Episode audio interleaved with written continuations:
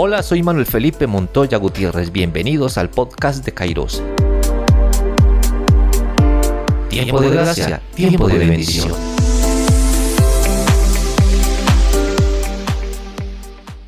Caminemos en el tiempo de Adviento. Reflexiones para cada día de la novena de Navidad.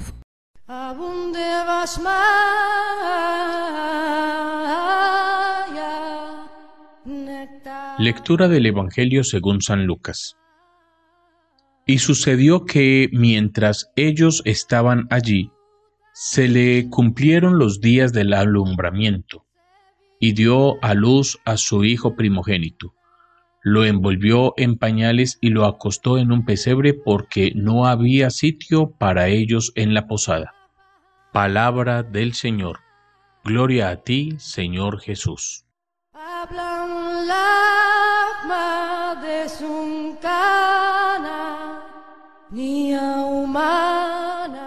Hermanos y hermanas, nos encontramos en el séptimo día de la reflexión de la novena.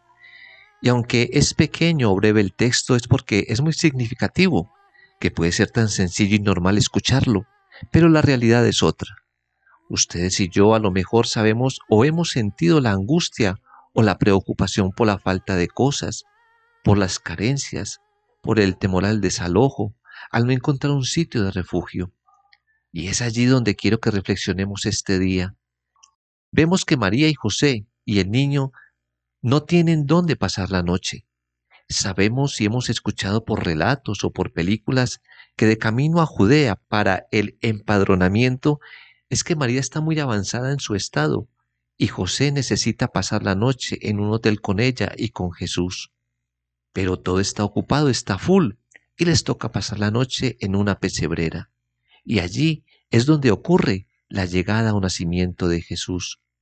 Me imagino que no era en las mejores condiciones de higiene, ni tampoco era un lugar propicio para descansar, pero así tenía que suceder y así estaba decidido por Dios que quería entrar a este mundo.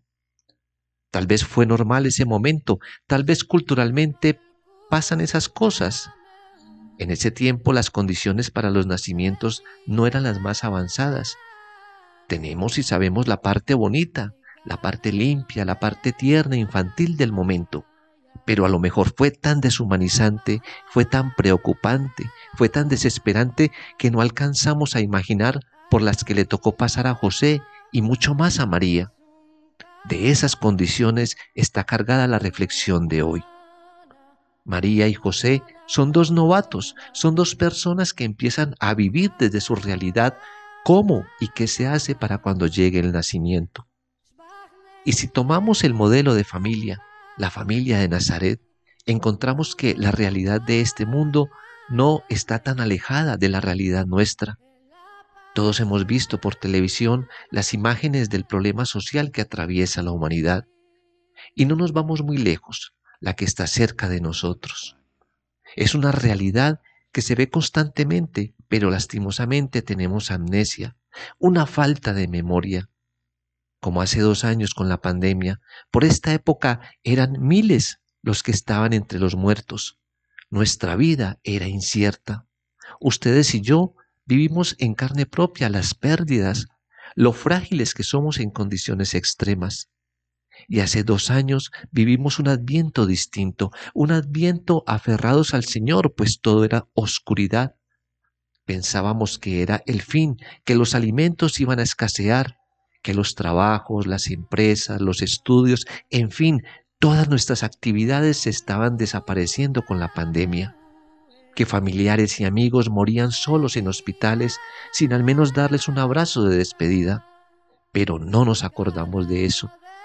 La pandemia pasó, ahora que venga la fiesta, la fiesta pero no de la vida, no la de acción de gracias, de volver a esas promesas que hacíamos si salíamos victoriosos de la pandemia. Soñábamos con un mundo mejor, con seres humanos mejores y menos violentos, con un trato digno para todos. En una palabra, pensábamos que esta nueva oportunidad era para ser mejores seres humanos. Pero, ¿qué está pasando? Me imagino que lo vemos y estamos en las mismas actitudes de los violentos, los que juraban amor eterno a Dios y que ahora están peor, Eres uno. Eres una. ¿Acaso no te acuerdas que la comida que se estaba acabando, que los servicios los iban a cortar, que a lo mejor te iban a desalojar de tu vivienda porque no tenías para cubrir el arriendo? ¿Acaso no te acuerdas de eso? Somos una generación que sigue siendo perversa. Estamos peor de lo que estamos antes de la pandemia.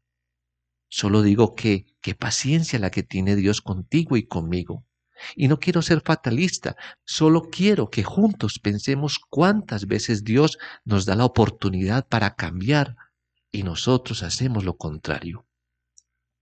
Este día de la novena vemos cómo la familia de Nazaret pasa penas, incomodidades, pasa frío, angustias, solo porque nadie tiene un espacio para ofrecerle a José, a María y al niño. ¿Cuántos de nosotros negamos eso? ¿Cuántos de nosotros se nos olvida? ¿Cuántos de nosotros solo respondemos, no es nuestro problema? Adviento es tiempo de cambio. De este cambio es que quiero que tú y yo nos acordemos cuando de rodillas en familia, encerrados o solos, le pedíamos a Dios que nos cuidara y que no nos pasara nada. Bendito sea Dios, hermanos, que nos tiene aquí. Bendito Dios que pasa de largo nuestras faltas por el infinito amor que nos tiene. Bendito sea Dios porque no nos merecemos estar donde estamos, sabiendo que no hemos hecho los méritos suficientes para ser mejores seres humanos, mejores hijos de Dios. Qué alegría de este día saber que el Señor nos demuestra cómo nos ama, sea motivo para tener un encuentro personal un encuentro auténtico y sincero con Él cuando celebramos la Navidad, la llegada de Dios entre nosotros. Amén, amén, amén.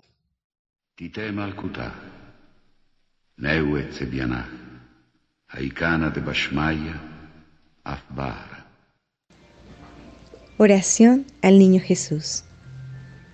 Acordaos, oh dulcísimo Niño Jesús, que dijiste a la venerable Margarita del Santísimo Sacramento y en persona suya a todos tus devotos estas palabras tan consoladoras para nuestra pobre humanidad agobiada y doliente. Todo lo que quieras pedir, pídelo por los méritos de mi infancia y nada te será negado. Llenos de confianza en ti, oh Jesús, que eres la misma verdad, venimos a exponerte toda nuestra miseria Ayúdanos a llevar una vida santa para conseguir una eternidad bienaventurada. Concédenos, por los méritos de tu encarnación y de tu infancia, la gracia de la cual necesitamos tanto. Nos entregamos a ti, oh niño omnipotente, seguro de que no quedará frustrada nuestra esperanza y de que en virtud de tu divina promesa acogerás y despacharás favorablemente nuestras súplicas. Amén.